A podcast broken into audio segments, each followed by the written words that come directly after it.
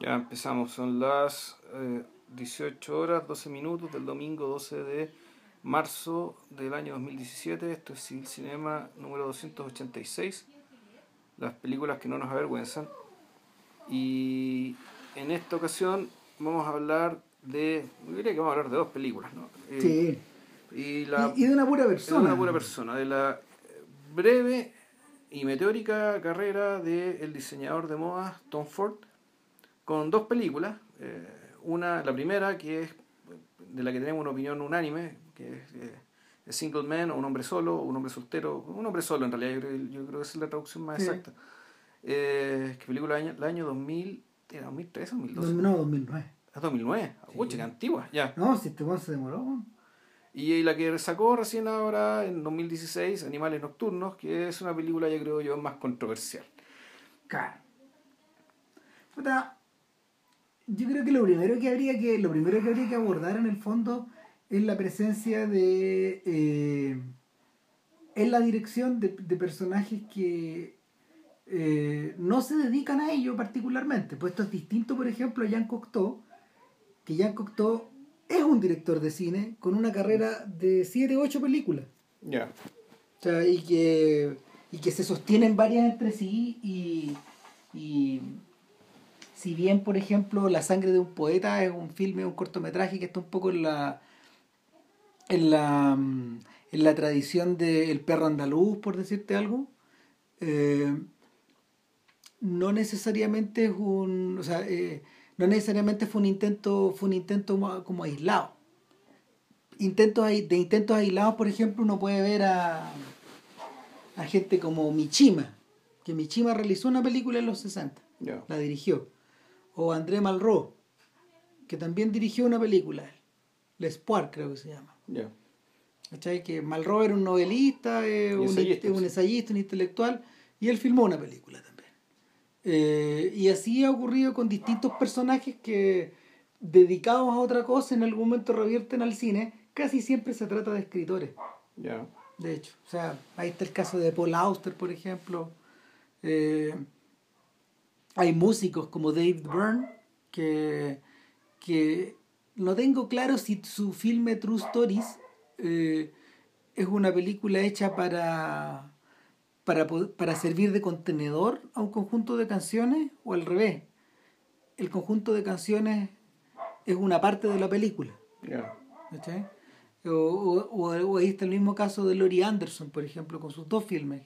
Home of the Brave, que es como un filme concierto, y, y Heart of a Dog, que es un ensayo. Que es un ensayo así con todas las de la ley. Entonces, eh, la, la, impresión que uno tiene al principio de, de, la aventura de A Single Man es media similar. Es la de un tipo que ha estado dedicado eh, trabajando a alto nivel durante toda la vida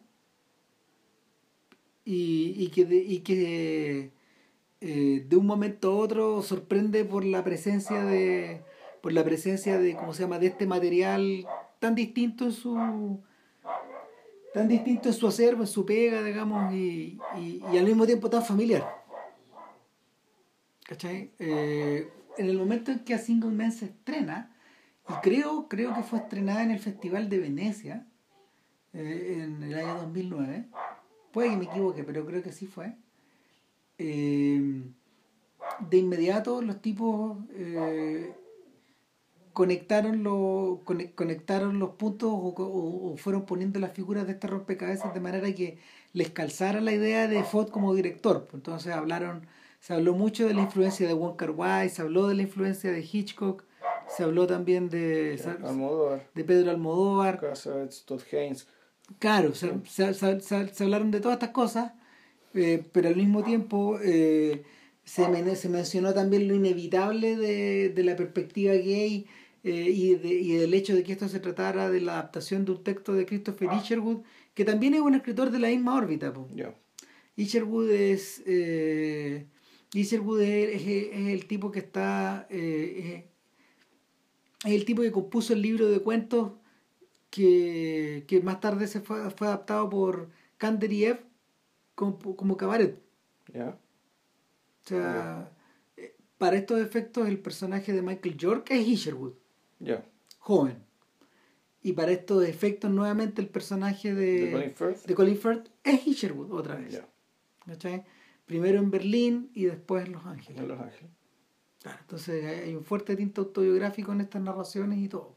Claro, vas pensando que Single Man es una historia de época, es una película que ocurre en los años 50. No, no, es no, que los misiles. 60. 62, Sí. No, y hace sentido porque el personaje, el personaje de Michael York llega a. Perdón, el personaje de, de Colin Firth llega a Los Ángeles en 1938. Y el personaje de Michael York está en Berlín en 1933. Claro. Claro, y las edades calzan. Sí, podrían calzar. No, sí, las edades calzan, sí si hay algo, hay algo de autobiográfico. Para estos efectos también, Isherwood es un, es un memorialista o un, o un, un, escritor cuya, cuya preocupación, cuya, cuya preocupación en torno a, su persona o a la gente que lo rodea es medio similar a la que tiene Henry Miller, por ejemplo, en la era de Trópico de Cáncer. Eh, gran libro. Y eh, también es parecido al impulso que mueve a Jack Kerouac a, novelar su propio mundo, 20 años más tarde. Entonces, yo creo que pertenece un poco a esa órbita, a, esa, a esta manera como de acercarse a la ficción a través de la experiencia personal o, o imbuir la experiencia personal de ficción. Eh, lo interesante es que en sus dos películas Ford ha hecho exactamente lo mismo. Es distinto, por ejemplo, al caso de, de Paul Auster, que cuando, que cuando dirige sus dos primeras películas con Wayne Wang, con este director americano de origen asiático, eh, cuando dirige Smoke y Blue in the Face, em, lo que utilizan ahí es una especie de trasunto del Paul Auster literario. Del Paul Auster de los libros de cuentos o de las novelas o de la trilogía americana, etcétera entonces, el personaje que encarna William Hurt en la, en la película, este escritor que en el fondo está mirando por la ventana un poco el mundo que pasa, el mundo que le pasa por, por el lado, eh, es Auster, pero es el Auster literario, es como el Borges literario. El, el narrador. Más o menos, claro, viene a ser, pero viene a ser, claro, viene a ser como una, una suerte de narrador distanciado. Aquí el ejercicio es un poco distinto, encuentro yo, porque porque eh, Isherwood escribió estas historias de alguna forma para contar su experiencia, para contar sus dos, para contar sus dos exilios en el fondo. Y, y, el, y Ford las utiliza para, para hablar de su vida adulta en el fondo. O para hablar de sus crisis. Eh, de parte de sus crisis en la vida adulta. Con distintas ideas en el fondo, echadas a correr pero cuando a cuando Ford le preguntan hace poco por animales nocturnos, él dice que hay mucho de la crisis personal que él tuvo eh, hace unos 10 años atrás en el personaje de Amy Adams. Y Amy Adams es el foco donde él, por donde él entra en la historia. O sea, por, por, por, donde, por donde él entra esta historia. Además, también hay que recordar que Animales Nocturnos también es una novela. Sí originalmente. Tony y Sara creo que se llama algo así. Mm, no, eran los nombres de los, protagonistas. sí. No me acuerdo cuál es el nombre del protagonista. Sí, una cosa así. Pero el... Eso, eso, eso consignado de partida, digamos. Pero lo que en realidad llama la atención es que eh, al revés de lo que ocurre como, con algo como Smoke o Blue in the Face, que son películas en extremo sencillas, porque Smoke finalmente, finalmente transcurre en la pieza del escritor y en el mundo que lo rodea, y Blue in the Face esencialmente transcurre en la en esta en, ¿cómo se llama? en este eh, en esta tabaquería nomás a la que la gente llega a comprar cosas. Ya Blue in the Face. Es un ejercicio divertido porque porque en el fondo es es básicamente el mismo ejercicio de Smoke donde él ve que el mundo pasa por fuera pero, pero eh, al tener una tabaquería, el mundo es el que llega a tu puerta. Y los tipos circulan. De la misma forma. Eh, es la misma idea que está detrás de Clerks, en el fondo. Que, que para conocer el mundo, en realidad, no tenéis que no, necesariamente tienes que dar. O sea, basta, ni siquiera basta que des un paso fuera de la tienda, pues el mundo te viene a buscar. Eh, y no, pues lo que pasa, lo que ocurre en los filmes de Tom Ford es un poco al revés. O sea, es como, es como que un mundo, no sé, según mi opinión, eh, es un mundo que está completamente formado desde antes. Y esa es una de las características que, que ¿cómo se llama? Que, que los tipos que tienen otras profesiones eh, aplican a, su, a, sus películas cuando las realizan. En muchos casos, cuando la película es valiosa, como en esto, cuando las películas son valiosas, eh, lo que ocurre es que eh, estos sujetos llegan plenamente formados a, a hacer cine. Entonces, la idea o la estética o la opinión que estos gallos tengan ya viene, ya, ya, ya, está ahí. Está presente el completo. Ya. No. Tom Ford no llega, dicho de otra forma, Tom Ford no llega a Single Man a buscar su película. Como hay tantos gallos que llega buscándola. No tiene necesidad porque el mundo de él está previamente creado. Claro, y o, no llega, o, no está usando esta experiencia para él informarse o conocerse a sí mismo, descubrirse como artista, o bla, bla, bla. O ni siquiera, ni siquiera está preocupado de, hacer eh, grandes exploraciones estilísticas, porque básicamente toma muchas cosas prestadas de los directores que ya nombramos.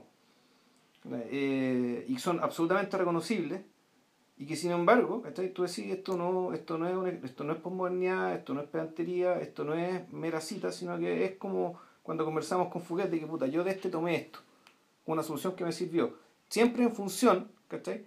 de algo más importante, ¿cachai? que era, eh, puta, creo yo, era transmitir lo más convincentemente posible cómo se puede sentir un hombre, eh, un viudo, Claro. Un viudo homosexual en su media edad. porque básicamente todo esto es como un hombre, un hombre de una minoría, de una minoría clandestina, en este caso un homosexual en los Estados Unidos de los 60, enfrenta la repentina pérdida, la repentina viudez.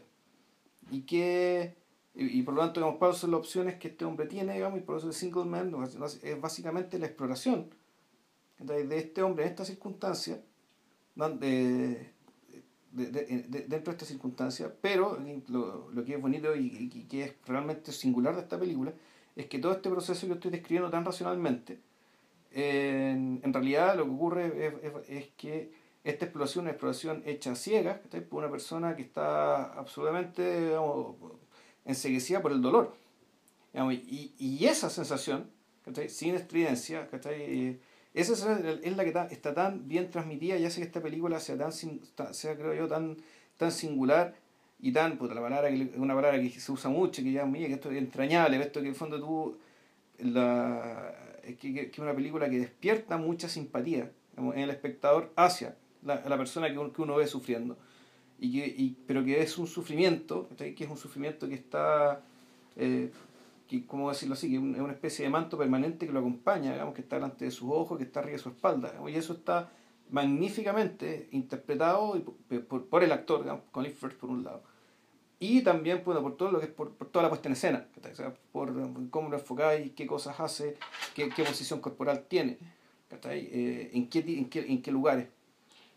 El, puta, no sé, yo realmente cuando tú hablas de esto de los directores formados, yo, yo, también pensaba en aquellos directores que vienen de otras profesiones y que se nota de inmediato que hay una cabeza pensando en otras cosas y que por lo tanto le aportan digamos, a, la disciplina. Estaba pensando mucho en Chen Caruth, que alguna vez lo hicimos, que, era un ingeniero, que era un tipo que estaba preocupado que está de estaba preocupado, no sé, de paradojas científicas, que está de preocupado, preocupado de, de causas, consecuencias, causas, efectos. Claro.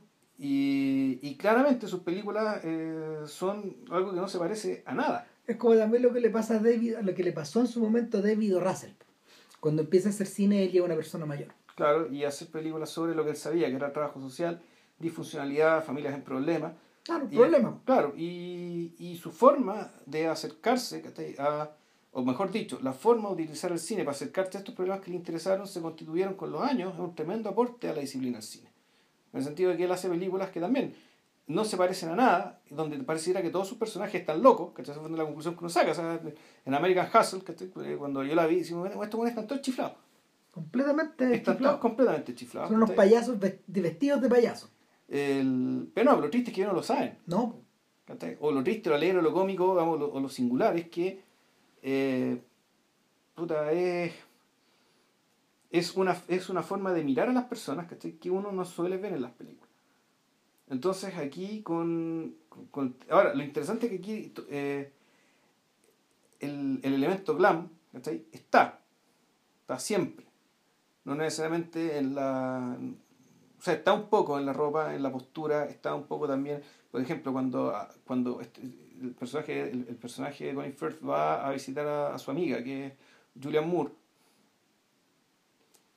Eh, puta, hay naturalmente que hay un ojo ahí, ¿cachai? Para el color, para la perfección, para la decoración. Para el diseño, claro. Para el diseño. Y, y claro, ahí, aquí, eh, por, la, por, un poco por la fotografía también, por la paleta de colores, tú decías, bueno, aquí está también pasando un poco por las películas con las que Todd, Haynes homenajeó a Douglas Sirk con mm. la misma Julian Moore. Pero ¿sabéis que yo creo que la, la, faceta de diseñador o de, o de tipo que en el fondo va va creando una suerte como de tejido que va adquiriendo cierta forma, mm. no está tan presente en esta como en la segunda. ¿Cachai? La segunda es un, la segunda es una. Estoy, cachado que en el fondo las prendas de ropa, las prendas de ropa no se hacen ni siquiera desde el momento, o sea, ni siquiera desde el momento en que se diseñan, las prendas de ropa no se consiguen completas. Las prendas de ropa se montan como que monta una película. Ya. ¿Cachai? Se, cuando tú, cuando, por ejemplo, cuando uno teje un, cuando uno teje un chaleco o cuando uno corta un chaleco, en el fondo lo que tú cortas son pedazos que son aparentemente abstractos. Y, y cuando se integra, cuando se integra este material, ahí agarra la forma. ¿Cachai? Pero todo lo que está, todo lo que está en la mesa para ser tijereteado o para ser compaginado, eh, son bordes abstractos. Especialmente, especialmente en el rubro de Ford. Donde donde, no sé, por la fabricación de faldas, de chaquetas, de vestidos y de vestuario, eh, dependen, de, dependen de que en el fondo la forma esté en la cabeza del tipo antes, pero, pero, pero puestos como en el, puestos como en el escritorio está todo separado.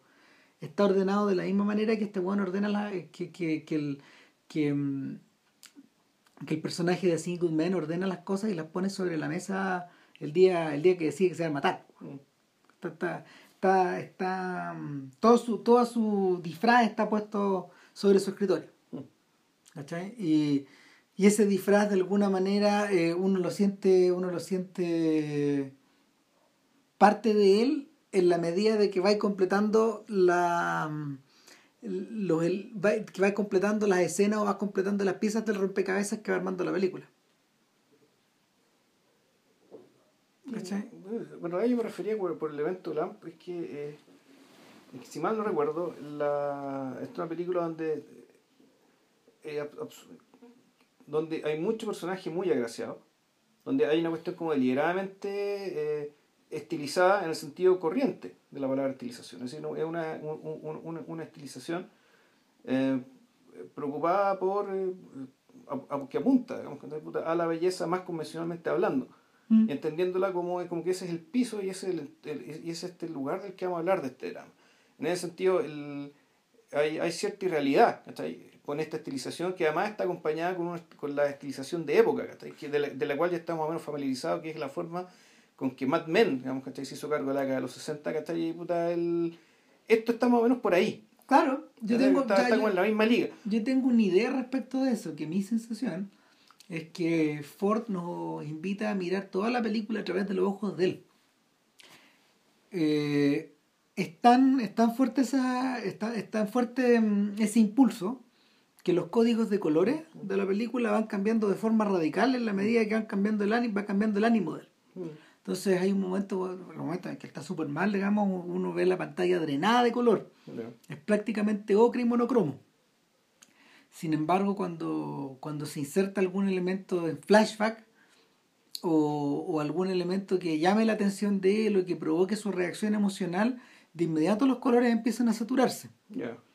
Pero no se saturan los planos de él, los contraplanos de él, se saturan los planos de los otros. Hay una escena, por ejemplo, cuando, cuando, cuando Nicholas Holt, que, es uno de los chicos que, anda circulando en torno al mundo de, este profe de inglés que mm, es británico, que llegó en 1938 a Los Ángeles, que el año 46 conoció a, Jim, que sería su pareja durante 16 años, y, que de un día para otro se encuentra huérfano de Jim, eh, viudo de Jim.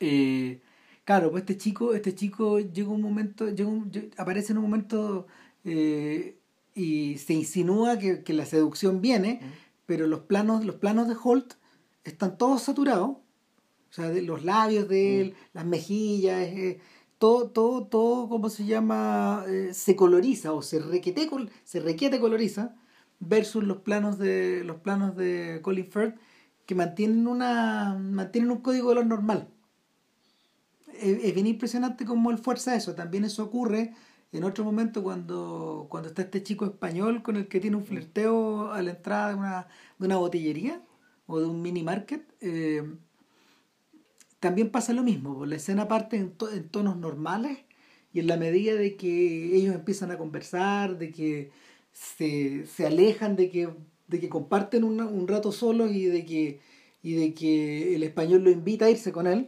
eh, el código, los códigos de color, la paleta de color va subiendo, subiendo y se, van, se va poniendo cada vez más naranja, al punto de que la imagen está en 35 milímetros está totalmente forzada. Entonces, el, en esa medida donde me quedó la, me quedó la impresión de que, de que la de que es curioso porque porque A Single Man no es un filme kitsch no. No es un filme kitsch, por ejemplo, eh, en el sentido de que eh, algunas películas de Todd Haynes juegan con el kitsch. ¿Cachai? Eh, o, algunos, o algunos filmes ambientados en esa época juegan con el kitsch. Carol, Carol jugaba con el kitsch en algún momento. Lo mismo que ocurría con Far From Heaven. Necesitaban de esta vuelta. Ahora, es un forma parte de lo que le interesa a Haynes trabajar. Pero, pero en este caso no, pues esta, esta cuestión no, no, esta cuestión no juega con el kitsch. O sea, el mundo, el mundo de nuestro profe es, un mundo que, eh, y como bien decía tú al principio, eh, más que poblado, está, poblado de, está, poblado de, la, de las cosas que Tom Ford quiere que nos fijemos, pero al mismo tiempo está despoblado de todo lo que no es esencial. Yo diría que es el raro caso de una película extremadamente estetizada, pero que al mismo tiempo está muy desnuda de las cosas que suelen habitar en estas películas. Bueno, y también está, está desnuda de muchos de los elementos de la vida real. Sí, pues. Entonces, cada vez que la recuerdo, la recuerdo como una especie, como una, también como una, una capsulita, un encapsulamiento de ciertas experiencias en cierto mundo, en, cierto mundo o submundo o bajo mundo. No, no es eso, pero sí, es un, mundo particular, un mundo cerrado. El mundo invisible de este weón. Es un mundo, claro, pero que, al, que al mismo tiempo es, es un mundo donde eh, una persona que es parte de una minoría sexual no aceptada en la década de los 60, de un mundo del cual no puede salir. O sea, es, uno podría interpretarlo como que, claro, esta película también se hace cargo un poco de, este, de, una sensación, no necesariamente claustrofóbica, pero sí sabiendo que tu mundo tiene límites. Que hay ciertos límites, digamos, que da, da, tu, da tu preferencia sexual, digamos, que puta, eh, eh, este, de esos límites no podéis salir. Y, sin embargo, esta película lo que, lo, que hace es que puta, es, tomar, digamos, que está, es convertir estos límites, digamos, la, esta idea de mundo restringido, digamos, que podían vivir estos personajes, digamos, y en cierto sentido estilizarlo. Y eso es lo que está estilizado. Y esa es la sensación que te da de que este es un personaje que, que efectivamente su mundo lo lleva consigo, lo puede llevar con todas partes, pero aún así de ese mundo no puede salir.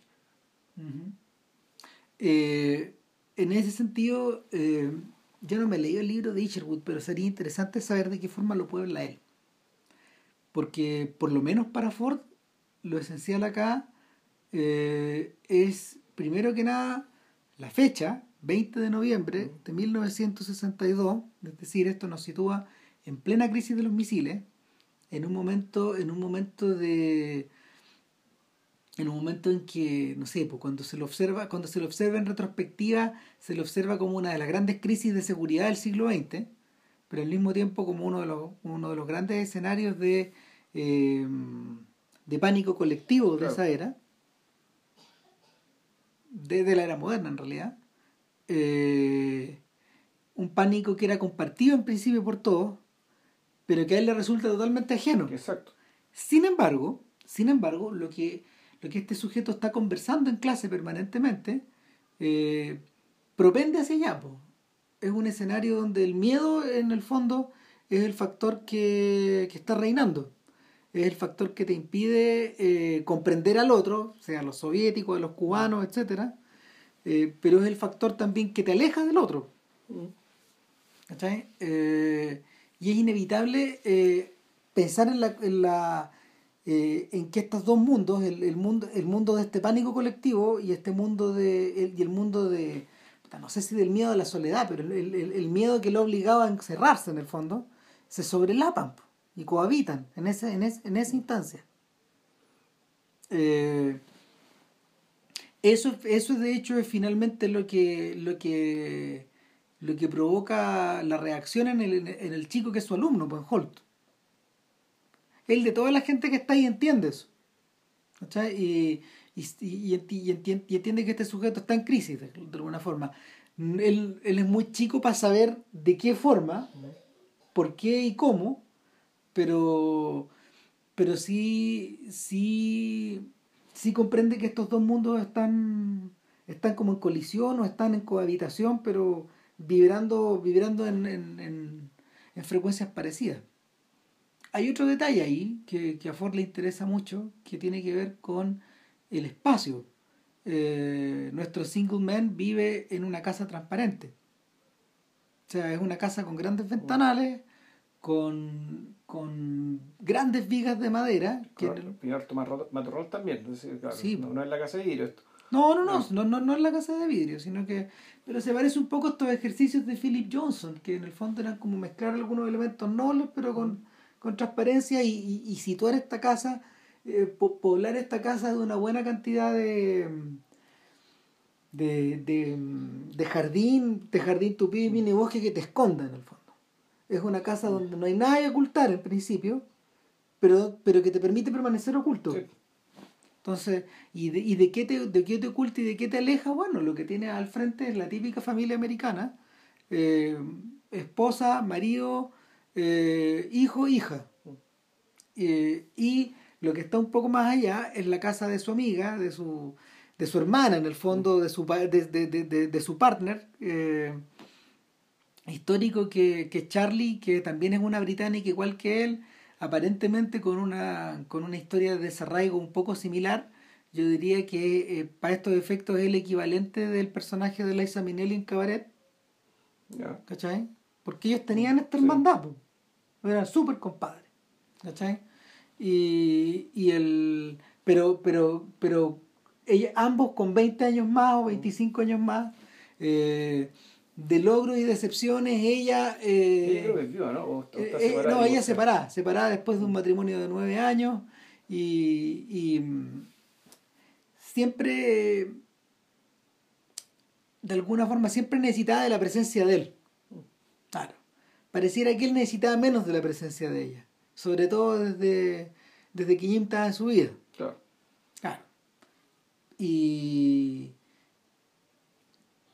tiendo, tiendo a pensar también otra cosa más, que eh, hay un tema del juego, hay, un juego, hay un tema de, de, hay un tema de espejos acá. Y en cierta medida eh, toda la relación con Nicolas Holt, y, esta es una referencia como directa a Thomas Mann también, y a la muerte en Venecia, y a, Tazio, y a, y a esta idea de lo crepuscular, es que la presencia de este cabro chico, que en realidad da la sensación de que él no ha tenido una experiencia gay todavía en su vida, pero que él se identifica de una manera mm, instintiva con este mundo. O, puede ser que tenga la impresión de que el cabro sea básicamente un, cabro potencialmente bisexual o, activamente desprejuiciado. Pero, pero está al inicio de esa vida, digamos, está al inicio de esa vida. Eh, es, como si, es como si su yo juvenil lo estuviera observando. Y como si él se estuviera proyectando en él, en el otro. Entonces, también esta idea... Es como encontrarse con personajes como Michael York. Claro. O sea, yo creo que von Eschenbach, el, el personaje de, de, la muerte en Venecia, lo que ve en Tazio es parte de la pureza que él, de la, pureza que él siente como eh, en suyo artístico. Hay algo de eso ahí, muy, muy al inicio de su vida, digamos. O está la nostalgia de algo. ¿Cachai? Por cierto que hay, bueno, hay un detalle también, que en el fondo, tanto en Muerte en Venecia como, eh, como en A Single Man, eh, toda, toda la perspectiva como de las relaciones sentimentales con gente mucho menor, y en este caso menores, porque me da la sensación de que no, no alcanzo a saber si, si el personaje de Holt es menor de edad. O sea, para aquel entonces la mayoría de eran 21 años. Sí, claro.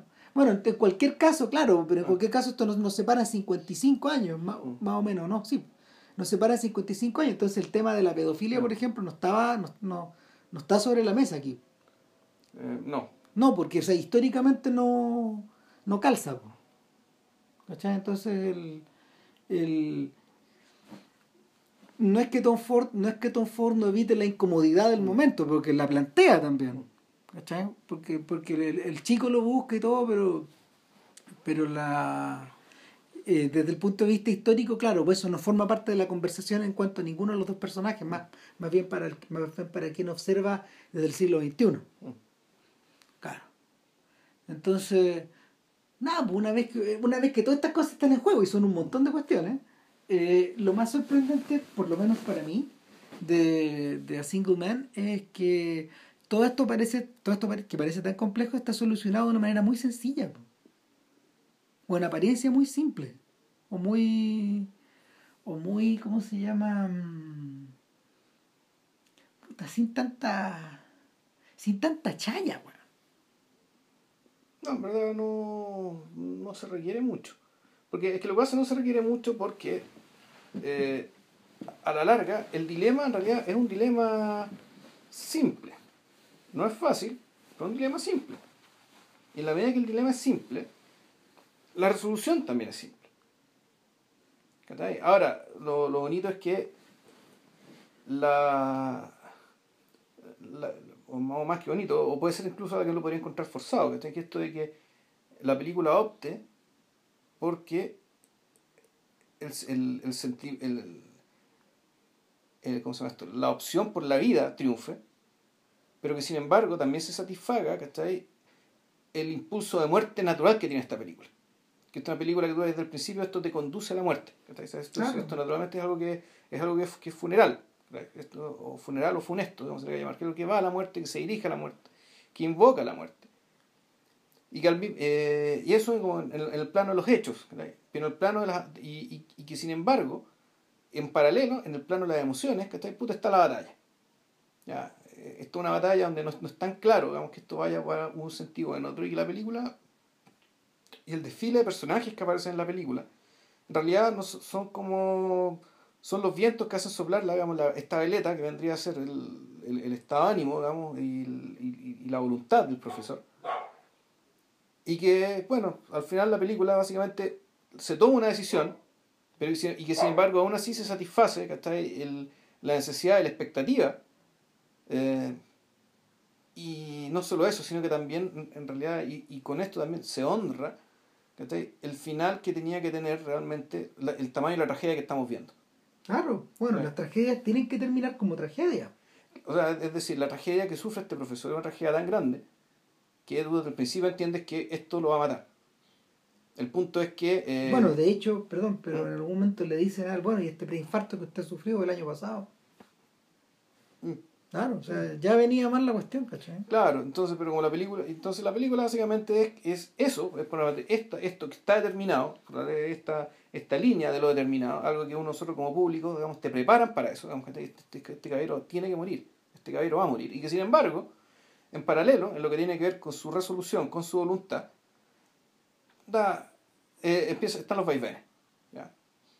Están los vaivenes y aquí uno podría pensar, bueno, ¿qué es lo que, qué es lo que hace que el, qué es lo que hace que este personaje empiece a dudar? Que puede ser el, el, afecto de la niñita vecina, que sin ningún prejuicio y sin ningún eh, y con total inocencia, digamos, le demuestra una simpatía que a los mayores normales no le pueden dar. Claro. Está el cariño de su amiga, que está tan o igual de muerta que él. Eh, incluso ella, ella lo sabe, pero no es suficiente, no, no, no, no sabe asumirlo. Eh, están los fristeos con el español. Y finalmente, claro, está, este, está esta historia, está, este, está, este, está el muchacho. Está este muchacho. Eh, y yo creo que, claro, la película, el, ¿cómo, cómo, cómo explicarlo?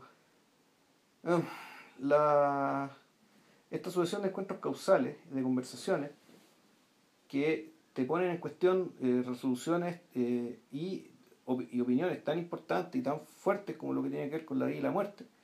creo yo que es, el valor de esta película, el verdadero valor de esta película. y la resolución es una resolución que, como decía anteriormente, eh, honra la batalla que estamos viendo, que es la batalla por el sentido, en el fondo pero honra también digamos, la expectativa de lo que se nos planteó desde el principio. Entonces, en sentido, una película bien redonda, bien cerrada. Mm, ahora, por otro lado, es el momento, o sea, en la medida que va avanzando la película, cada vez te vas dando cuenta que, el, que la persona con la que se está midiendo Ford en realidad no es ni Walker White, ni Almodóvar, ni Hitchcock, ni ninguno de estos tipos con los que, con los que él se, con los que él se, con los que él se ayuda, sino que es Visconti. Finalmente, porque monta las dos películas, monta las dos historias, monta las dos tramas. Equivalen. O sea, en el. En el ¿Qué es lo que, qué es lo que, qué es lo que eh, finalmente mata a nuestro profesor? su, su súbito anhelo de, continuar viviendo. Esta sensación de tener que esta sensación de tener que renovarse al completo y vivir intensamente, vivir intensamente en esos momentos que había ido recogiendo durante el día. Y en la medida de que él los revive con la misma intensidad que él revive los recuerdos de su mm, amado, en el fondo. Eh, puta, la emoción es tanta, que cagó todo, se nos fue. No, le dio el cuerpo nomás. No, no da. No da, pues precisamente porque está todo demasiado concentrado. Ahora, eh, ¿qué es lo que mueve a Fonesenbach, a, a ¿cómo se llama? a ir a echarse, a ir a echarse eh, o sea, a tratar de sacarse los años de encima y a y a cómo se llama a rejuvenecerse o a, o a limpiarse por dentro en Venecia, que Venecia no parece precisamente un lugar donde vaya a ser una cura de agua. No. Claro, no, es lo, no es Hans Castor pues, subiendo la montaña mágica en el fondo. ¿Cachai? No te vaya a curar allá, A Venecia, eh, a Venecia te vaya a morir, pues está, está, esta idea de. ¿Cómo se llama? Está esta idea de que las pocas, pocas procesiones fúnebres hay más, más tétricas, que las de la... Los canales en Venecia. Claro, que las procesiones de los canales, al punto que cuando Franz Liszt eh, eh, en, un viaje a Venecia, eh, no sé si con Wagner, parece que con Wagner, de hecho, contemplan una de estas weá y este weón va y compone un poema sinfónico, una pieza pequeña que se llama La góndola lúgubre, y poquito tiempo después, se le muere el, se le muere el yerno, Sí, en Venecia. Wagner murió en Venecia. Sí, claro. Entonces, el, de, de, hecho, el que Wagner muere en Venecia es precisamente la, la inspiración para Thomas Mann. De hecho. Eh, y bueno, este, el otro detalle está en que en realidad, eh, en último término, von Eschenbach no muere por amor a Tazio. Tazio es el catalizador nomás. Es como el, es el botón que está ahí para apretar todo lo que está como reprimido, guardado concentrado y macerado puta, por años de, de, vivir para el morir. Sí, claro. Finalmente. O sea, eh, es divertido, fíjate, porque ayer yo estaba viendo un documental que se llama R.E.M. by MTV, que forma parte de una cajita que se llama RAM TV, que o sea, yo vi el puro documental nomás porque el otro no, no, o sea, no, no, no, tengo acceso todavía, digamos, pero el, pero en una de las entrevistas que se le, hizo, que se le hizo a, mm, al, grupo este eh, con motivo de Automatic for the People, puta, fueron bien, fueron bien eh, frontales, al decir que en el fondo, eh, o sea, a, su modo, Automatic for the People es como la prolongación del disco anterior que es Out of Time, pero lo que, lo que ocurre en Automatic for the People es que la, la pulsión tanática, la, la pulsión hacia la muerte está súper presente, ese es el tema del disco, finalmente. Entonces, entonces Mike Mills, que es el bajista, él dice, bueno, o sea, no, no hay manera de no hay manera eh, no hay manera de hacerse leso, digamos, si finalmente la muerte siempre te gana. Mm. ¿Cachai? Death wins in the end, dice. Entonces, eh, es precisamente esto lo que ocurre en estas dos historias. ¿Cachai? El, ¿Qué pasa? O sea, eh, en la medida de que uno, en la medida de que uno observa este último día de, de nuestro profesor en A Single o que uno observa este este, retirarse en los cuarteles de invierno eh, precedido por, una última por un último aleteo lírico en, Muerte en Venecia, tú lo que estás viendo en el fondo, eh, en el fondo, eh, más que un relato realista, uno está viendo una suerte como de manifiesto poético. Y esa es, la razón por la cual A Single Man puede parecer de repente tan abstracta, tan estilizada, tan estilizada y al mismo tiempo tan despojada, tan, tan libre de, tan libre de huevadas, digamos. Y que, en el fondo lo que tú estás observando, eh, fíjate, fíjate, que, perdonen que seamos tan abiertos, bueno, que ya han pasado muchos años en realidad, son como siete años, entonces, que, perdón que seamos tan abiertos con el final de la película, digamos, pero, pero, pero la razón de ser de la película es la escena de la muerte. Y, y en la escena de la muerte, ¿qué es lo que tú observas? Es todo lo contrario de la escena del inicio en la escena del inicio, que es un sueño que el personaje está teniendo, eh, eh, él se acerca al escenario de la muerte de Jim, volcado en un auto en medio de la nieve, y lo que vemos es el rostro de Jim con sus ojos que están transfigurados al azul porque se congelaron los, los globos de los ojos, ¿cachai? O sea, sus ojos, sus ojos, no sé, más oscuros, se pusieron, pusieron blancos ya. Y, y él lo que él hace es, inclinarse sobre él y besarlo, en el fondo, y en ese momento él despierta, y al despertar lo vemos, lo vemos en una toma cenital eh, tendido cual largo es sobre la cama, con una mancha negra de tinta, digamos, y es como si fuera una polución nocturna, pero en vez de semen, hay, hay eh, el, semen es negro. No, o vomito, sangre o algo. O, es sangre, ¿cachai? Pero, pero es, es, lo mismo, digamos, es negrura lo que hay adentro. Eso es lo que lleva por dentro este hombre. Entonces. Eh, aparte del hecho que no pudo ir al funeral, puta, claro, hay, todo un tema también, ya que solamente con el hecho esto de la, minoría no aceptada, que, que no, no del, ser del, ser del tener que ser invisible. Claro, y no poder, eh, no poder eh, hacer un gesto tan humano, que es como despedirse de, de su marido, de la muerte de su vida. Es algo, es algo que vamos a ver bien luego eh, un par de semanas en La Mujer Fantástica. Que La Mujer Fantástica, mi impresión, y me gustaría preguntarle a, a Lelio, a ver qué viene el Sebastián es que A Single Man tiene mucha relación con esta película.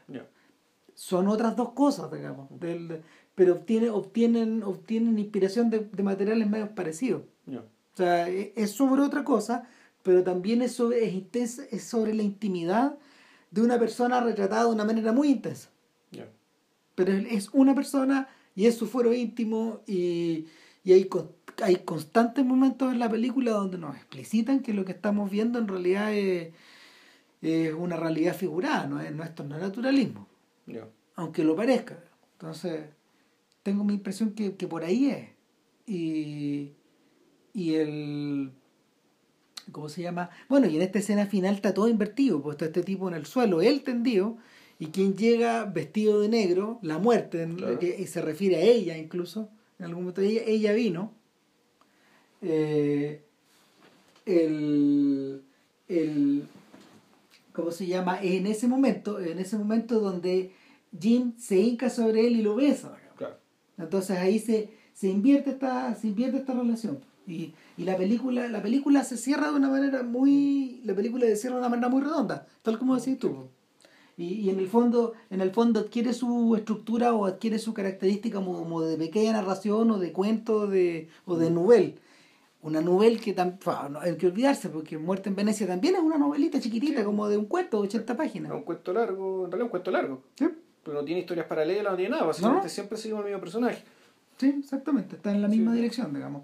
Y, y, y el sentimiento el sentimiento de tragedia que infunde a, a, a, Muerte en Venecia está particularmente buscado por Mann para que funcione de una manera melodramática.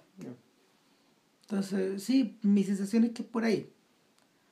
Ahora, eh, gran parte de la impresión que provocó la película en su momento tiene que ver con su lado, con su lado estético. Eh, la medida que uno se puede alejar un poco, a mí me, me, me, surgen las otras, me surgen estas otras cosas como realmente importantes. O sea, el Ford en algún momento dijo, yo, eh, yo me, te lo comenté la semana pasada, yo soy una persona mayor, dijo, ya, ya no, yo, yo ya tengo claro que, cuál es mi trabajo, no, no soy un director de cine. Y por lo mismo, por lo mismo, al hacer películas vuelco todo mi ser en esto, porque no. Eh, porque porque mi, mi otra pega, la que se dedica a vender y soy bueno vendiendo, está dedicada a otras cosas. O sea, no, no tengo necesidad de. No, o sea, mi, mi, creatividad tiene que ver con eso, pero esto, esto proviene de otro lado. Y, y, yo creo que eso justifica también la otra película. Claro. Mm. O sea, tú estás más en desacuerdo ahí porque en el fondo tú sentís que. Sentís o sea, yo, yo, yo, yo, yo creo que. Yo, mira, yo creo que está menos lograda, pero mucho más. Eh, eh, es mucho más ambiciosa. O sea, es más ambiciosa y no, yo creo que efectivamente, efectivamente, yo creo que está, en cierto sentido, está montada y habla del mundo de, de incluso está, está más familiarizada con el mundo de Ford que la primera película. Sin embargo, sin embargo, transcurre en un mundo tan clausurado y tan abstracto como el anterior. Sí. Completamente estilizado, completamente despojado también de cosas.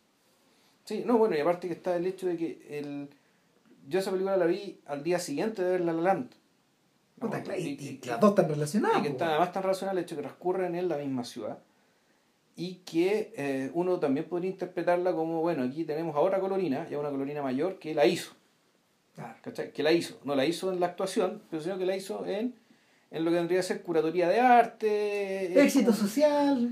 Claro, pero en el fondo su, su disciplina es esa. Ella no es una artista probablemente tal, pero ella es una especie de empresaria del arte o curadora arte o directora de un museo, pero que en el fondo tiene un poco cierto estatus semi como de, de alta burocracia y semi-celebridad, En el fondo que es una persona cuyas decisiones eh, en, en, este ámbito en particular son reconocidas y ella es reconocida. Es un personaje que de hecho podría ser un personaje recurrente en la vida real de Ford.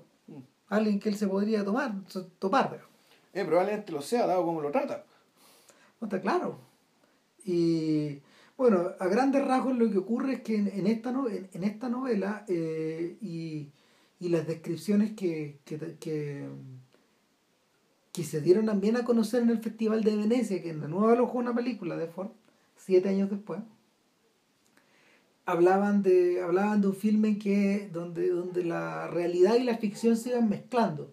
La verdad yo estoy un poco en desacuerdo con eso, yo tengo la sensación de que esto más bien es una, es una suerte donde tú vas observando una, suerte, una, una trenza que se va tejiendo. El otro día yo lo explicaba en la sala acá, que, que las trenzas se hacen de a tres, ¿cachai? Y, y en este caso, de, de, de, de, tres, de tres matas de pelo, digamos, que se van mezclando. En realidad, yo para mí estas son, en realidad no son tres historias, son, en realidad son dos historias, solamente que hay un eh, lo del presente y lo del pasado es la misma historia que está siendo contada, digamos, en, en desorden, perfecto dramático, y está en paralelo la historia, la historia de la ficción, el western, que vendría a ser la misma historia que las otras dos. Claro, ahí es donde difiero yo con Vilche. Porque, porque mi sensación es lo que Ford, que lo que Ford, que, lo que Ford está haciendo eh, es contar, es contar eh, trozos de la misma historia, de una misma, de una misma matriz, ¿cachai? En tres géneros distintos. Eh, por un lado, por un lado está esta suerte como de drama gótico de, o, o drama hiper estilizado que uno esperaría de Ford y del mundo de David Lynch, este mundo de los ángeles, eh, Mulholland Drive, narrado en claroscuros, con personajes semi-misteriosos, eh, algunos sujetos muy estrafalarios, como el personaje de Michael Chin, por ejemplo, que prácticamente es como una suerte de, de, demonio que aparece ahí. O, pero, yo creo que él es Tom Ford. Que, que, que, él es una de las variantes de Tom Ford. O sea, él es la, la voz que habla, lo que él dice, es lo que Tom Ford piensa acerca de lo que de lo que él hace en su día a día. El, eh, y, pero claro, en realidad ese presente, en realidad ese presente en qué consiste? Consiste en que esta persona exitosa resulta que tiene un matrimonio que se está cayendo a pedazos y te muestra... Tanto, tanto emocional como financieramente. Sí, claro, que se está cayendo a pedazos. Esto de... Ahora, pero aquí empiezan las cosas que no, que no tienen mucho sentido. ¿Por qué? Pues está casada con un sujeto que con, con, el, con el actor, el, personaje, digamos, está interpretado por Arnie Hammer, este estupendo, gran actor. gran actor. Gran actor, que es el, los gemelos de la red social o era la pareja de, de J. Edgar. Claro. Él. Pero el punto, y aquí empiezan como también las distorsiones y las estilizaciones, que es un personaje que se ve increíblemente joven para el tiempo que se supone que esta pareja lleva casada. Claro.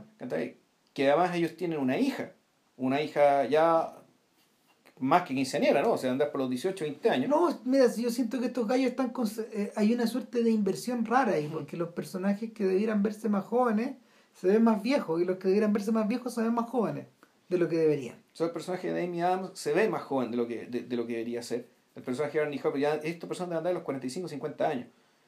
Y eh, se ve más jóvenes. Barney Hammer se ve ridículamente joven. Claro. Pero ridículamente joven. Pero el punto está que este matrimonio se está cayendo pedazos. Eh, mientras. Y, y este, el detalle de cómo parte la película también nos vamos a referir a, a, él, digamos, igual es mi interpretación de por qué esta película parte como parte.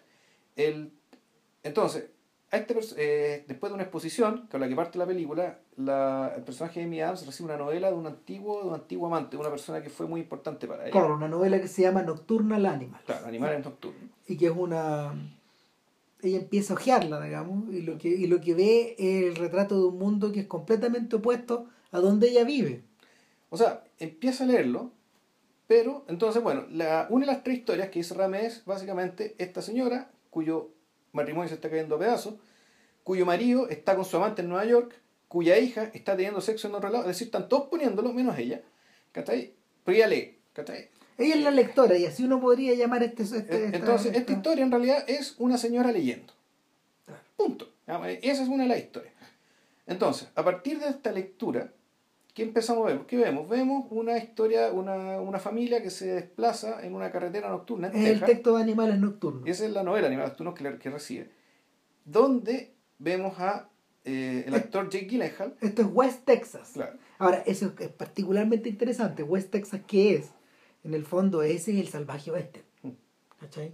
Eh, es, lo que está en contacto con Nuevo México, es lo que está en contacto con, con Utah, ¿cachai? Es, el mundo donde no crece el pasto, es la, es la, es la Texas que es café, digamos, no es la verde. Ya. Es la Texas pobre, es la Texas redneck. Chuta, ya. Entonces, eh, eh, es, el mundo, es el mundo que está retratado en otro de los candidatos al Oscar de este año, que a lo mejor vamos, le vamos a echar una mirada después, que se llama Hell or High Water. Claro. No, claro, y entonces es una familia donde está Jake Gyllenhaal y el actor Jake Gyllenhaal está la, la, esposa es Isla Fisher, que es una actriz colorina que se confunde, que la confunde, que todo el mundo la confunde con Amy Adams. Como una broma, es una broma pública. No, no es ningún, claro, es una broma pública, pero ahí, ¿por qué está el casting ahí? Porque básicamente después vamos a ver que el personaje de Gyllenhaal, eh, Jake Gyllenhaal también interpreta a, al, que, al autor de la novela. Al ex marido. Al ex marido que te lo muestran más jóvenes en lo que vendría a ser la tercera historia. Que en realidad esta tercera historia aparece a partir de esta ficción que vendría a ser la segunda. Claro. ¿Ya? Em, de los ecos que, está, que la lectura de esta segunda historia genera en esta mujer que está leyendo. Claro, entonces, pero el tema que han escogido a Isla Fisher para interpretar a la esposa de Gyllenhaal, a, la, a, la, madre, madre y esposa de esta película, es para que nosotros entendamos en principio que eh, Gyllenhaal se está refiriendo en esta novela a su historia con Amy Adams y claro, puta, y con, contrata a la actriz más parecida que hay para que supuestamente interprete a la que vendría a ser el alter ego de esta señora que está leyendo.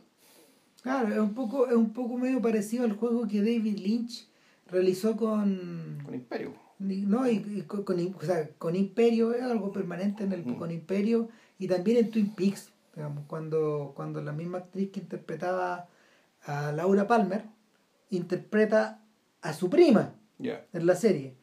Y, y tanto ella como Laura son asesinadas en la serie. Ya.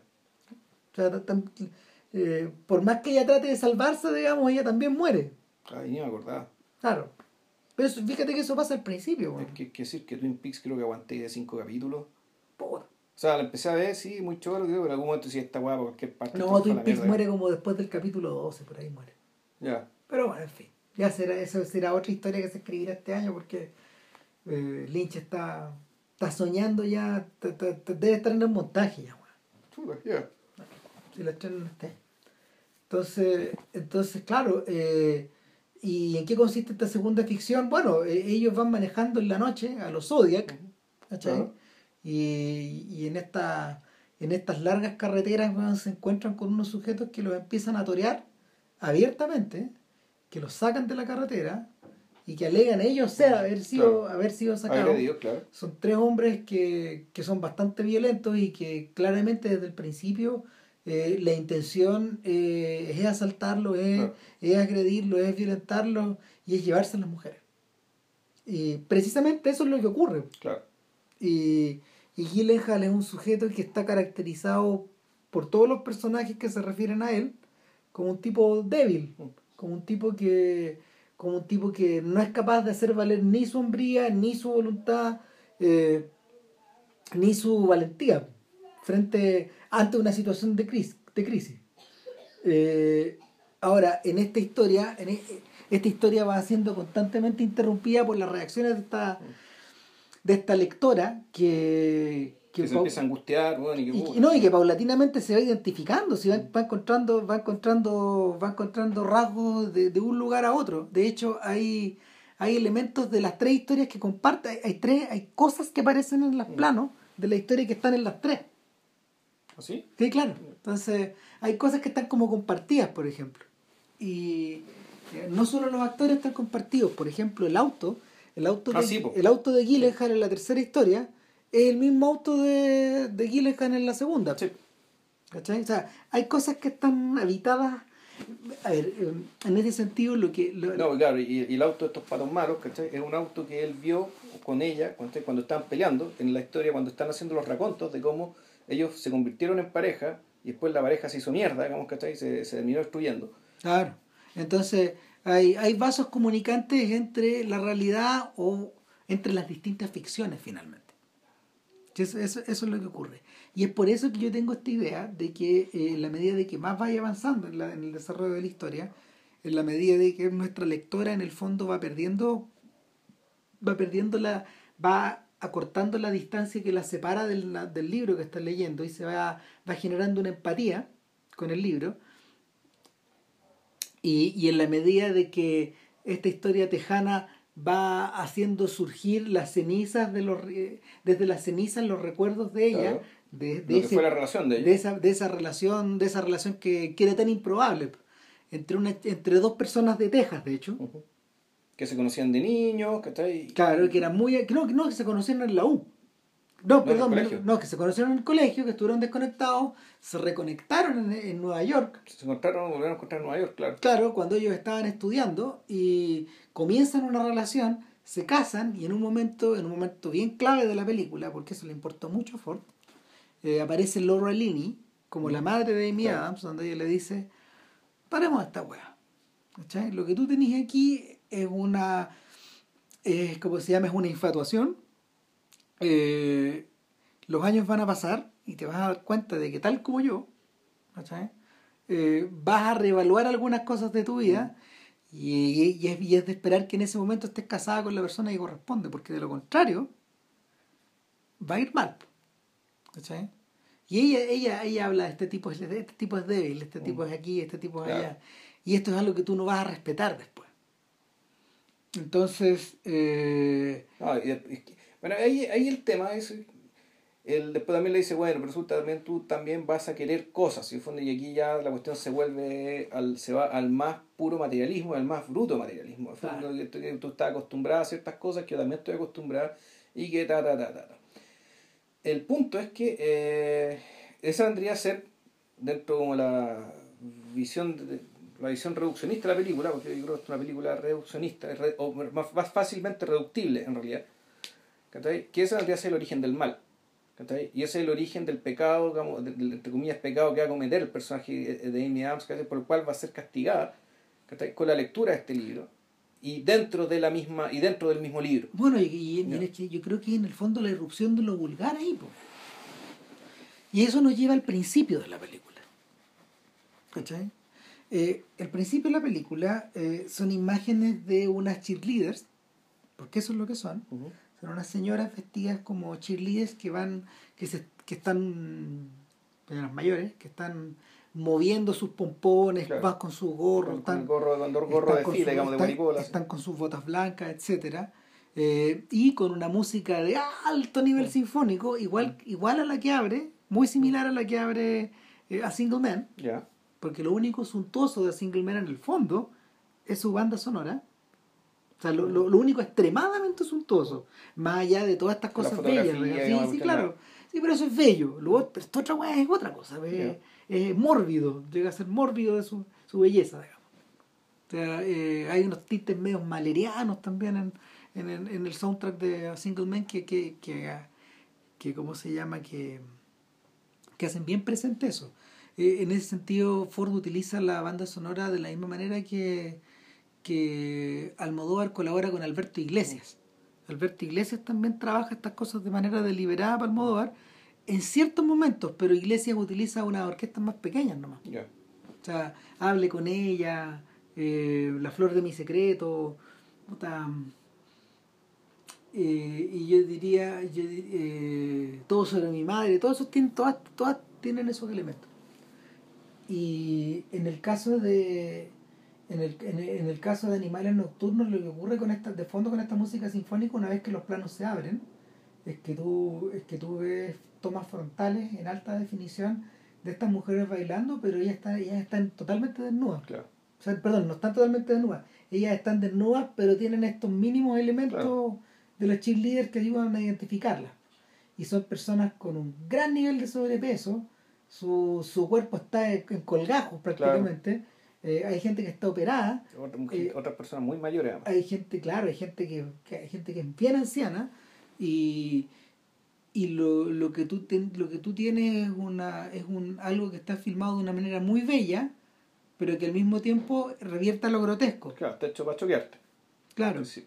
Entonces, eh, estas imágenes que constituyen los créditos después se disuelven y se van mezclando con imágenes de estas mismas mujeres acostadas, digamos, mientras la, mientras la, la mientras la, eh, las cheerleaders siguen bailando en, en, distintas pantallas y vemos aparecer gente en esta exposición. Claro.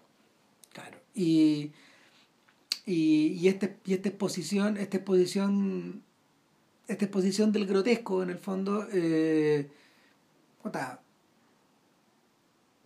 inmediatamente, inmediatamente se convierte en otra cosa. Pues, o sea, te, da esta falsa apariencia de arte. Mm, o esta idea de que esto es arte. No, eh, claro, el tema es que eso es arte reconocido por la comunidad de snobs o gente cuica o gente con plata o la gente dentro de la cual se mueve nuestra colorina que montó esta exposición. Es decir, lo, que, lo primero que nos presentan de nuestro personaje, de esta protagonista, es su trabajo. Si quieren, póngales comillas, si no, no, digamos. el punto es que básicamente su trabajo es armar estas exposiciones en un museo, digamos, y parece que ella trabaja en eso, y tiene muy buen ojo. Es como, es un poco, es análogo a, la a, lo que, a lo que vendría a ser un diseñador de moda, es decir, que... Es análogo a la pega de una de Tom Ford. Exactamente, que es crear obras y presentarla para que un público la pruebe y la consuma. Claro, y en muchas ocasiones estas obras también revierten hacia lo grotesco. Entonces, claro, entonces este personaje, eh, e, este personaje ya lo que sabemos es que ella hace esto. Sabemos, después nos dicen que en todo este cagazo, digamos que, que le la novela y que su matrimonio se está cayendo a pedazos y qué sé yo, y en la fiesta donde conversa con Michael Sheen y Michael Sheen le da la perorata respecto a cómo tiene que tomar su trabajo, es que ella está en crisis, que ella sabe que está vendiendo caca. Ella sabe que está haciendo, que lo suyo es impostura, que lo suyo no es arte, que eh, en el fondo ella se traicionó. ¿Ya? Entonces, esa mala conciencia ya está. Y que no sabe si se. Pero no tiene claro si se traicionó con, ese, con esa vida, con sus amigos, con el museo, con Nanny Hammer, o si realmente se traicionó mucho más atrás. Claro. Entonces, el, el punto es que la, la, con esa, ya con ese flanco abierto, con esa debilidad, es que empieza a leer el libro, te muestran que todos están pasándolo bien menos ella, que mientras lee el libro y que el libro pues, efectivamente empiezan a aparecer los elementos del pasado, de cómo, de, de cómo se conoció a este sujeto, su madre lo convence de que rompa con él y empiezan a aparecer objetos, objetos probablemente, autos, ponte tú, que están en un, que están en la historia en Texas, pero resulta que también están acá. Lo que pasa es que, lo que pasa es que juega con la idea esta de que cuando uno está leyendo, uno puebla la lectura de elementos que uno de elementos de, su propia percepción, claro. de repente gente que tú conociste, rostros asociados, ¿cachai? Eso. Esa clase de cosas, pues. Claro, y la cosa se pone ya más turbia, ponte tú, que cuando cuando porque, porque, aquí el fondo el, el, tema cuál el tema es quién es el personaje de Amy Adams dentro de la ficción al principio decir bueno ella es la esposa de Ginny Hall esta colorina que es igual que ella que, que es la víctima que ella aparece junto con la hija muerta en una, en una especie de instalación porque esa es una cuestión muy impresionante que, esto, es que los tres asesinos que son unos palurdos tejanos que sin Dios ni ley sin embargo al matarlas y al dejarlas para que las descubran las deja en una posición artística es decir, el asesino, el líder de los asesinos, es un artista. Es un tipo con ojo artístico, con sensibilidad artística, igual que Hitler. Y bueno, entre medio aparecen ya cosas que, puta, al fondo te sacan un poco de la película, Que como por ejemplo el personaje del sheriff. Claro, Michael Chan. Michael Chan, que es uno, de los mejores actores del mundo. O sea, debe ser por lejos, él y Casey Affleck de los mejores de Estados Unidos. Lejos. Por masacre, ¿cachai? Sí, sí, mejor que con todo el respeto que le tenemos a DiCaprio, a Brad Pitt, que está y todos ellos, digamos, eh, pero ellos son mejores que. No, pues además son más libres, o sea, y espérate, además, no sé, pues el mismo, el mismo Pitt, Affleck, el, Affleck mayor, todos esos Damon, todos entienden eso también. Todos saben eso. Sí, claro. Entonces, pero claro, el personaje Michael Chan es un personaje que en cierto sentido cobra vida propia. le da colorido a esta historia, pero en una lógica donde en realidad todas las historias tienen que relacionarse entre sí, donde el juego es que tú leas el presente y el pasado a partir de esta ficción, es decir, esta ficción en Texas, en realidad lo que es, es cómo el autor entiende qué fue lo que le pasó con Amy Adams, es que el personaje de Shannon, por muy bueno que sea, pues en el fondo te distrae, te saca. El buen actúa demasiado bien, hace demasiado bien la vega. Yo creo que, yo, yo creo que ese, esa es la espada, la espada donde, donde esta película, donde esta película tiende a caerse encima, digamos, que se cae encima, digamos, porque, porque la, la idea de este, la idea de este sheriff eh, que está que tiene una enfermedad, es visible que está enfermo, es evidente que está enfermo. Este, va a morirse de tanto fumar, básicamente. Claro, y no para de fumar, y no, para, de fumar, y, cada vez está más flaco, más flaco, más flaco. Y, y, este Juan de Shannon. Y como Shannon ya es flaco, puta, se ve cadavérico, pues, claro, y con los pómulos salidos y los ojos grandes, puta. Puta, claro, entonces el, el, problema acá es que, el problema acá es que eh, Shannon es, más, es como el Quijote, pues, es más mm. grande que la ficción donde está metido. E, e, esa es la dificultad que, que, con la que yo creo que se topa Ford mm. finalmente. No es, no es casual, de hecho, que la academia haya entendido perfecto esa weá. Y haya nominado, la única nominación de Animales Nocturnos es la de Michael Chan. Exacto. Entonces, está todo muy desbalanceado. Está todo muy desbalanceado porque el, porque el colorido del personaje, el atractivo, la seducción que el personaje proyecta sobre esta pantalla es muy grande nomás. Claro, y eso te distrae del hecho, o puede ser que sea incluso utilizado para que en el fondo tú no te dis cuenta, porque cuando tú te das cuenta también de, que, de, qué es lo que está pasando aquí, a mí en el fondo la película se me, se me desvalorizó. más que se me valorizó, se me empezó a hacer predecible. Se me convirtió en un, ya, y este artilugio lo manejo, ¿cachai? Lo comprendo y comprendo en devacía qué es lo que quiere, por lo tanto, todo lo que venga aquí ya a partir de ahora me sobra.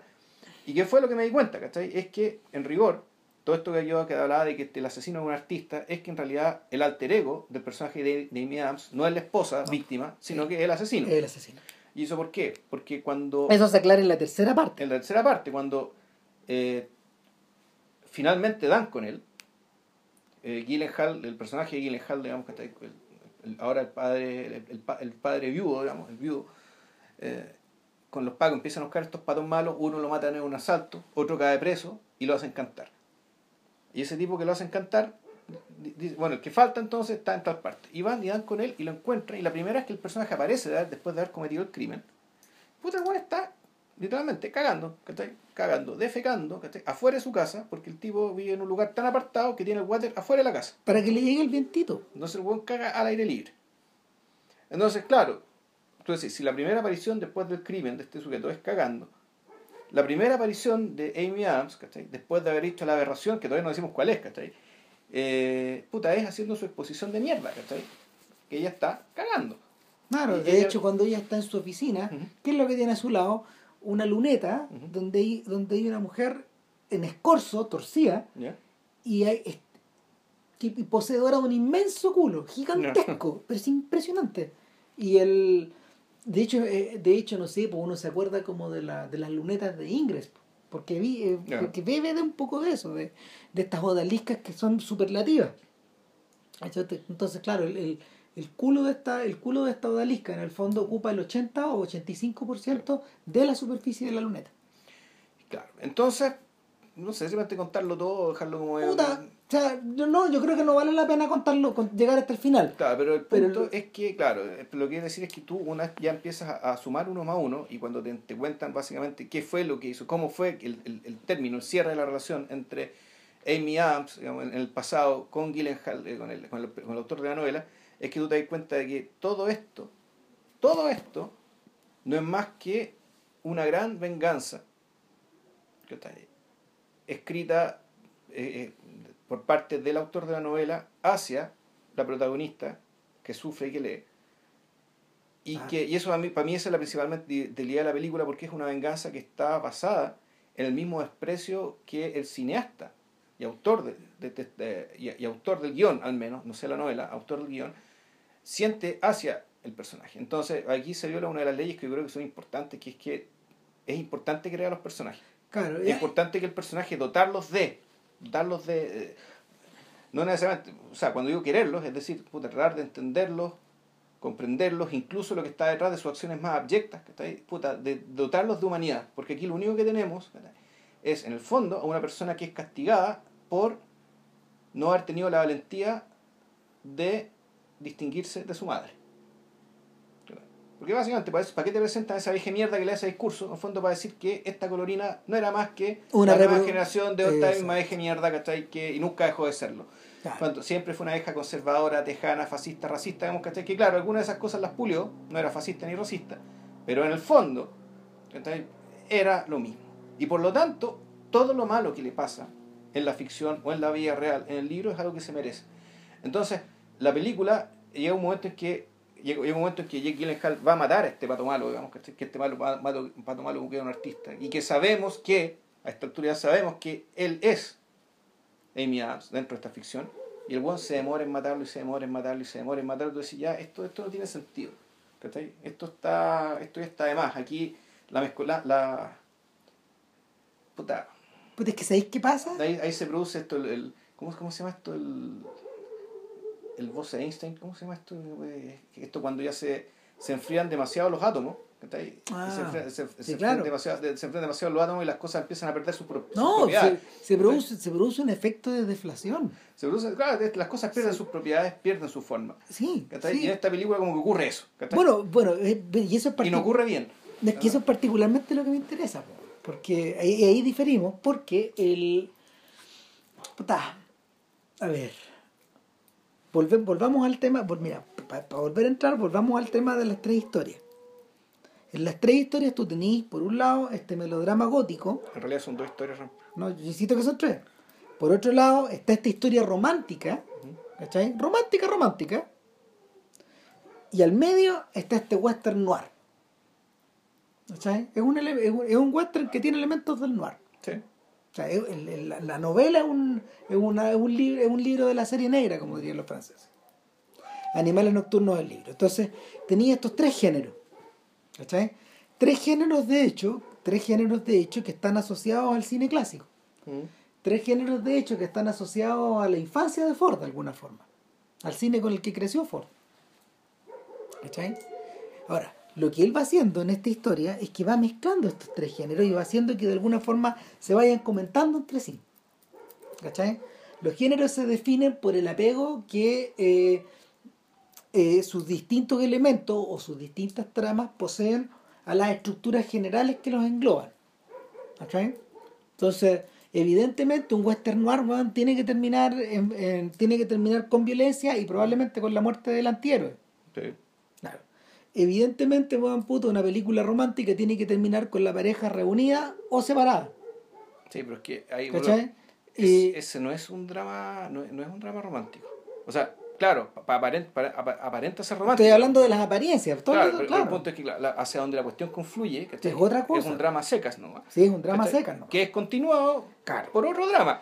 Claro, y, y, en, y, en y, y, la primera la primera sección, la de la lectora, esta cosa media gótica, esta cosa media linchiana. La, gente que lee mientras los otros lo ponen, Claro, esta cosa, esta cosa como media linchiana, eh, eso deviene el, deviene el misterio y deviene en el, deviene en el, fagotizar, en el fagocitarse a sí mismo. Siempre. O sea, efectivamente, hay, hay cosas que la lectura. Eh, hay momentos en que la lectura del libro empieza a afectar la experiencia cotidiana del personaje. Claro. Ponte tú en las reuniones que tiene su pega, ¿cachai? o ponte tú cuando está viendo un, video de una guagua, de repente ve, sombras que no ve nadie más. Claro, y eso pasa por el exceso de empatía.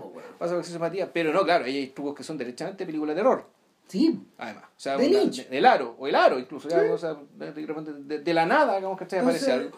Entonces, claro, te sumergía ahí. ¿Cachai? Y y finalmente, finalmente al, puta, al, jugar, al jugar con estas jugadas también entráis en el mundo de las trampas de esto. Y entráis en la vulgaridad. Si, si, si el, una, una, de, una de las consecuencias insospechadas de esta cuestión, finalmente, es que, es que la vulgaridad no solo entra a través de eh, estas tomas iniciales de las nuestras cheerleaders, sino que la vulgaridad, sino que la vulgaridad se, se manifiesta también en la manera en que em, en que las tres historias se van desarrollando. Ninguna se ninguna se caracteriza particularmente como por su como por su brillantez, no por su por su, su, su, extraordinario nivel perceptivo. Hay algo ahí, hay algo ahí que tiene que ver eh, con lo vulgar con esta, con esta sensación de Ford de estar viviendo, de estar habitando, tal como ocurre con La La Land, en tiempos, en, en, tiempos que, en que las energías van a menos, eh, en tiempos en que las cosas se están desarmando más que armando, o, o, o, haber, o haber sido partícipe de una era así, de una era así que, que, que es más larga que esto, digamos. Y vuelvo a insistir, cuando uno ve Moonlight ve que se está armando otra cosa. Entonces, ahí te están contando la historia desde el otro lado. Eh, que, bueno, cuando, con, este, con esta sensación de, de, de, que Ford en el fondo está funcionando como, como, como cronista de un mundo que se desarma o, de, o que se le desilvana. Eh, el propio Ford lo explicó en una entrevista cuando él dijo que él se identificaba con el personaje de Amy Adams porque le recordaba muchas cagadas que él se mandó hace como 10 años cuando estaba metido en las drogas, y estaba está a nivel personal, y, emocional estaba puro cagándola, digamos, estaba dejando la, escoba. Sí, no, el, ahí, ahí el odio se nota. Si, es auto-odio, también se nota. También se nota. El punto es que el, eh, este auto-odio, digamos, este, este, este, odio, este desprecio, no solo es, que es, un, odio que no solamente es hacia él, sino que hacia él, hacia el entorno que lo estuvo, no sé si es que lo rodea ahora, pero hacia algo que, fue parte de su vida, digamos, por mucho tiempo. Y no sé, pues, ¿cachai? Está este problema de que las películas, como decir lo que decía Rufo, pues, ¿cachai? Es mejor estar a favor de algo que contra algo. Que contra algo, y, claro. Y, esto, claramente, esta es una película que está hecha contra algo. Claro. Y, y lo más triste es que está bien, está bien estar contra Hitler, está bien estar contra ¿cachai? las fuerzas realmente poderosas y malignas y dañinas de la historia. Uno podría incluso perdonar eso, ¿cachai? Pero aquí estamos contra quién? Puta, una mujer exitosa, ¿cachai? Que le vende basura a gente con más plata que ella a la que ella probablemente desprecia porque puta, son tan tontos que me compran la basura que les vendo. Y, y los otros tipos, puta, probablemente la desprecian de vuelta a ella porque puta, esta tonta buena cree que nos está estafando cuando en el fondo sabemos que nos está vendiendo cara. Eh, entonces es una cuestión, ¿cachai? Que este mundito, o sea, no, esto no vale la pena, ¿cachai? Volcar tanto odio contra esto. Sí, Basta con el desprecio, digamos, ¿cachai? El desprecio se manifiesta no haciendo una película sobre esto. Contra lo que yo siento que está esta weá es contra las apariencias finalmente lo que le debe haber jodido las pelotas a Ford weón, debe haber sido la forma en que se trató a, la primera película. Es parte de la weá que debe tener atravesada este weón en, en, se llama, en la cuchara donde chucha sea. Y, y el también, también yo creo que tiene que ver, también yo creo que debe estar asociado, aparte como del mundo que lo ha rodeado, yo tengo buenas, yo tengo buenos recuerdos de Breta Porter por esa misma razón, weón. Porque cuando a, cuando a Robert Altman le plantearon la idea de hacer Breta Porter, el weón pensó y dijo, puta, a ver, ¿cómo abordo esta weá? ¿Dónde abordo esta weá? ¿La hago en Nueva York? ¿La hago en Los Ángeles? ¿La hago en París? ¿La, hago en París o la hago en Roma? Puta, en Milán. En Milán, claro, en Milán no hay muchas más partes donde la puedo hacer. Y finalmente la hizo en París. ¿Cachai? Pero, pero lo realmente, lo realmente brillante de la película es que, es que también uno siente ese desprecio. Eh, es más cruel en la medida de que el weón contó con los propios sujetos que hacen esta weá como garantes, porque aparece Karl Lagerfeld, aparecen todos los weones. Mugato. Y también, pues weón, claro, pero aparecen todos estos weones al lado, pues weón, como posando, digamos, para el fotocol, pues weón. Eh, y, y, y, y, en el fondo, claro, pues la, la mm, la frivolidad y la idiotez de los personajes de la película es tan evidente, weón, de que claro, tú decís, puta, claro, este weón está, este está despreciando profundamente lo que hace, pero no está haciendo, no está haciendo, no está siendo desquiciado ni está siendo, o sea, está siendo malévolo, pero no está siendo diabólico. Claro, bueno, yo no he visto la película, o si la vi no me acuerdo, toda la pregunta es, ¿qué acepto hacer? Puta, yo creo que no, yo, yo, yo, creo que yo creo que precisamente porque porque a porque Altman Altman le Altman le atraía le atraía muchísimo la impostura.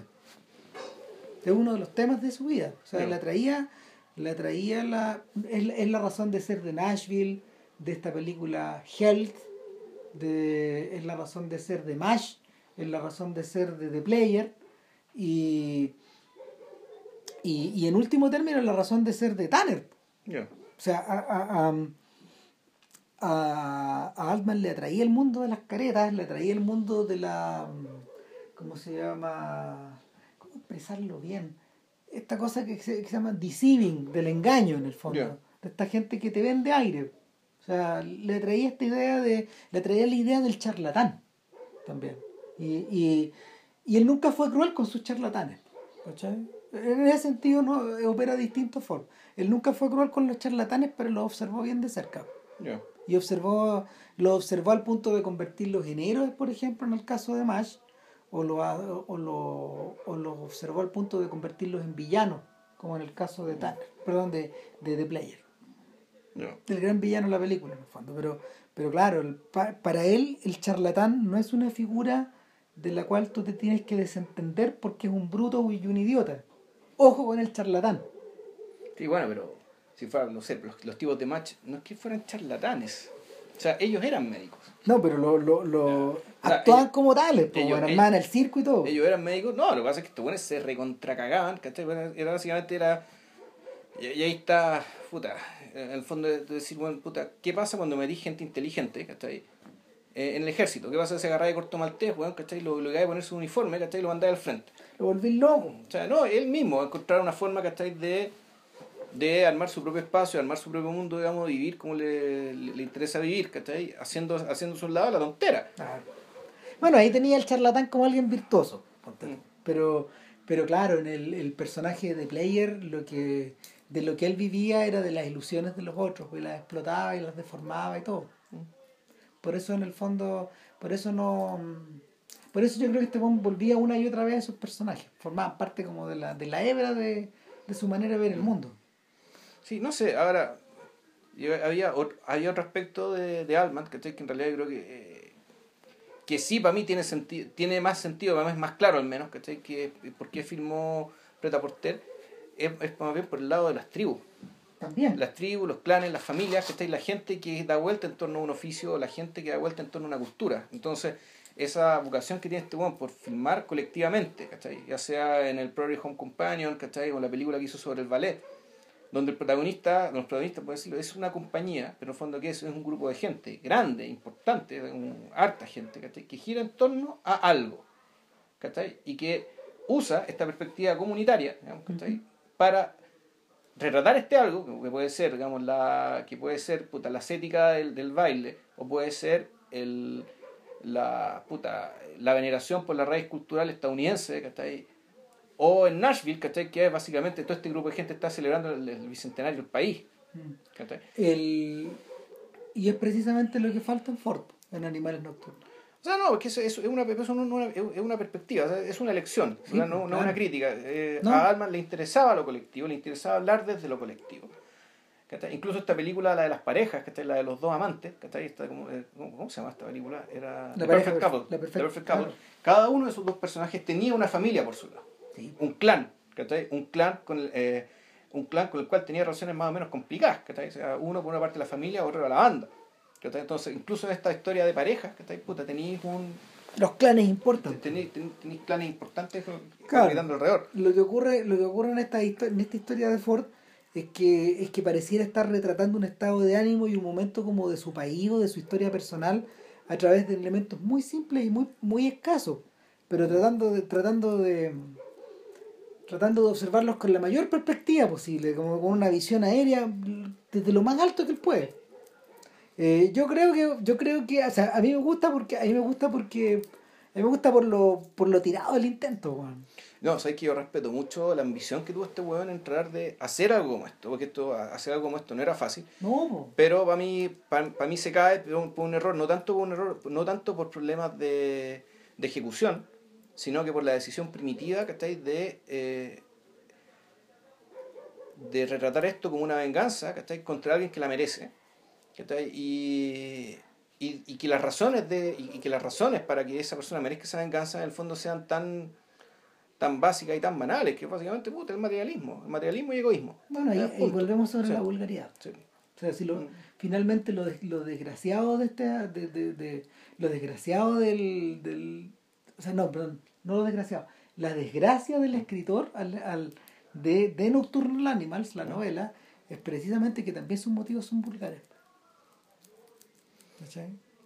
O sea, es que ahí está no, es, no, me, no, me, lo redime ni me, ni me, lo, ni me lo condena, pero me, me, queda súper claro que también incluso esos motivos son vulgares. El tipo, eh, hay, toda una, hay, toda una, hay toda una descripción de cuando, o sea, hay, todo, a ver, hay toda una pequeña subtrama donde, donde ella se enfrenta con él y le dice, tú no estás volcando todo lo que tú eres en la página, tú no estás retratando todo tu interior, tú no estás escribiendo de la manera en que podrías, etcétera, etcétera, etcétera. Y finalmente, cuando el tipo logra dominar esa forma, eh, esa forma eh, o esa, esa, forma o ese craft o esa habilidad están al servicio de lo vulgar. También. Incluso ahí. Incluso ahí hay derrota, incluso ahí hay, hay fracaso, incluso ahí hay mierda. Más mierda. Sí, descorazonante, bueno. Puta. ¿Y la próxima semana? No sabemos. No, no, sabemos. No es sorpresa. O sea, puede ser Moonlight o puede ser otra cosa. Puede ser otra cosa. O puede ser Ghost in the Shell, weón, porque no sé. Ah, verdad, pero la japonesa. Sí, claro, no, la original. Una, una película o dos Ghost in the Shell, no sé. Ah, claro, porque son, creo que son tres las que Son tres, pero yo he visto dos. Hay, que averiguar, hay que averiguar cuáles son las, las que valen la pena y todo. No sé, yo, yo de verdad no. Habría que echar una mirada. Nada, pues. Eso, bueno, que estén bien y mucho coraje. Chau. Chau.